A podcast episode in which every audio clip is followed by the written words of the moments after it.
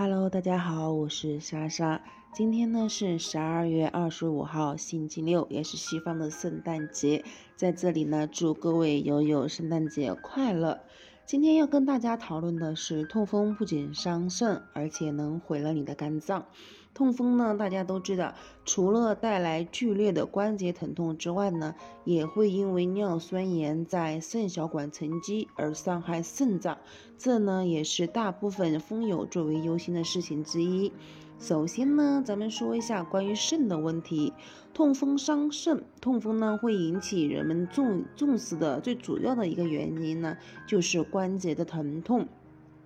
关节损伤对于生命的影响并不是很大，最大的影响呢就是肾脏，因为会对人的生命造成威胁。肾脏是非常严重的。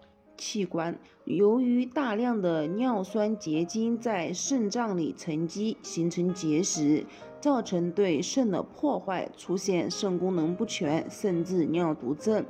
怀疑或确诊为痛风的患者呢，应该及时的进行肾彩超检查和肾功能检查，在以后的病程中呢，应该一到两年复查。肾彩超和肾功能一次，如果情况较重的话呢，或已经有痛风史出现，则应该半年复查肾脏彩超和肾功能一次。如果出现特殊情况呢，应该及时随时检查。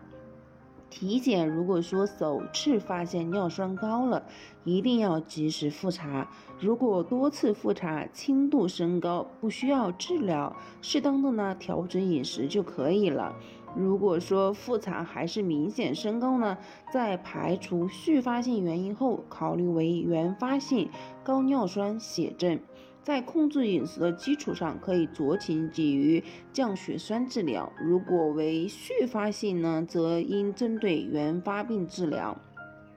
其次呢，痛风作为全身性的代谢性病，不仅伤肾，也会损肝。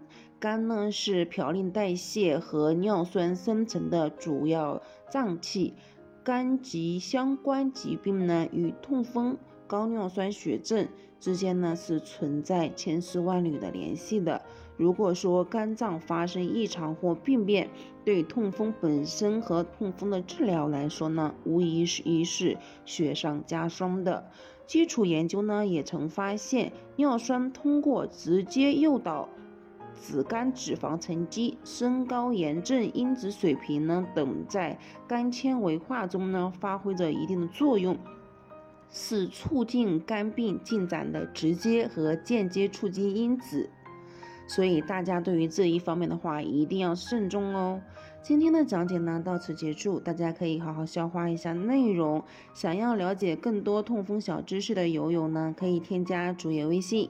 最后呢，再次一次祝大家圣诞节快乐，再见。